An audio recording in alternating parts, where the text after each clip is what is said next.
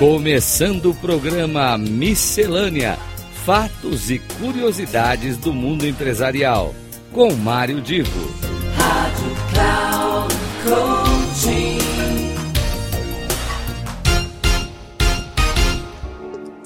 Começa agora mais um Miscelânea e hoje eu trago aqui uma publicação do MIT Technology Review, uma publicação uh, muito conceituada uh, no mundo da ciência e que apresentou um trabalho com o título O que nos faz humanos neste mundo tecnológico. Bom, eu fiquei muito interessado na matéria, até porque dei palestras no ano passado exatamente com essa abordagem.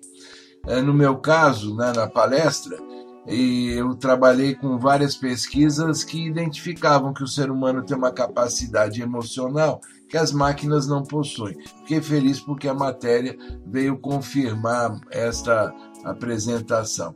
Bom, pelo menos, pelo menos isso que eu acabei de dizer não está evidenciado, ainda que o Google tenha demitido um engenheiro uh, por quebra de confidencialidade, alegando que ele entregou ao Senado americano documentos uh, que afirmam já existirem robôs com consciência.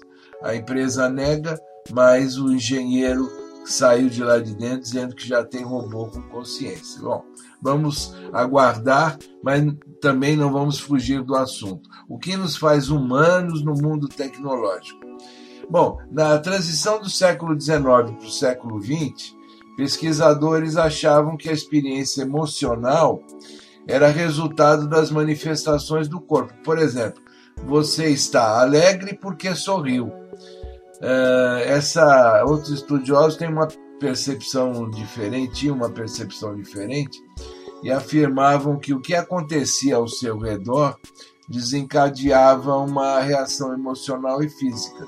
Por exemplo, ao ver a cobra perto, você fica com medo e o coração dispara. As duas coisas acontecem.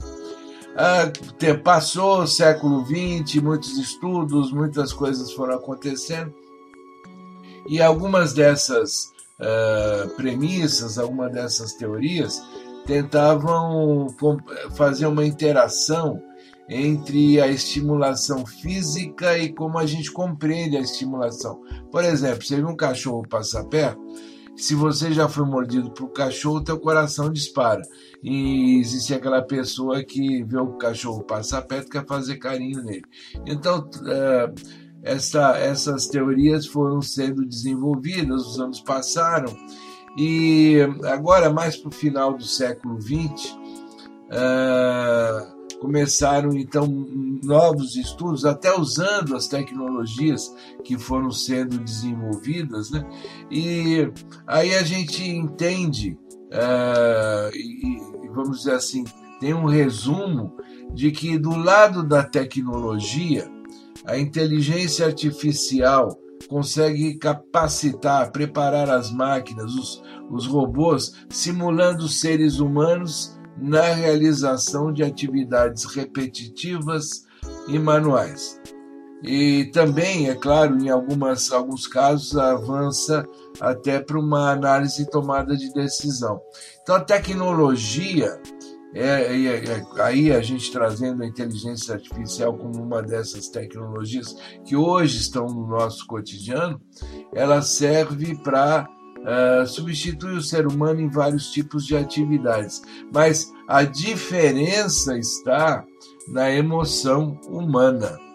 Uh, os seres humanos, nós seres humanos, temos mudanças na expressão, na voz e na postura corporal, dependendo do estímulo emocional que acontece.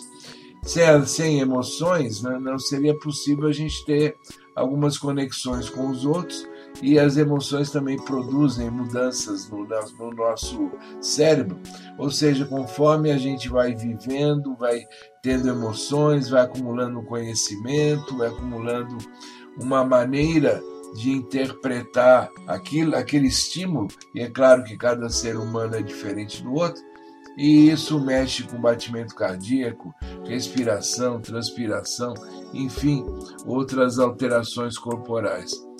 Portanto, finalizando a nossa abordagem, que é resultado, que é o que aparece na postagem do MIT Technology Review, uh, pelo menos até hoje não tem um robô com programa de inteligência artificial que consiga traduzir além da, das tarefas repetitivas e, e de um processo de tomada de decisão racional, não consegue traduzir emoções em consciência, emoções e consciência. Será que esse robô está a caminho? Será que ele vai aparecer? Ou será que os seres humanos manterão nessa questão da emoção como seu grande diferencial em um mundo cada vez mais tecnológico? Eu deixo isso como uma pergunta para sua reflexão. Quem gostou do tema, sugiro que avance e pesquise mais na internet. E fica aqui um abraço e até o próximo Miscelânea.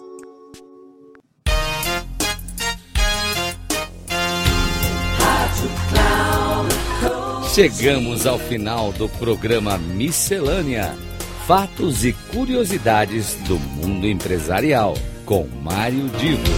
Rádio Cloud Coaching.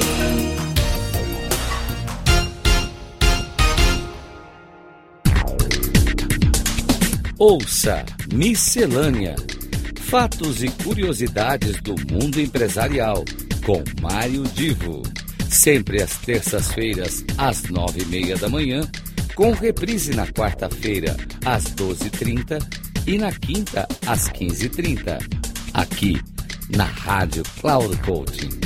Acesse o nosso site radio.cloudcoaching.com.br e baixe o nosso aplicativo na Google Store.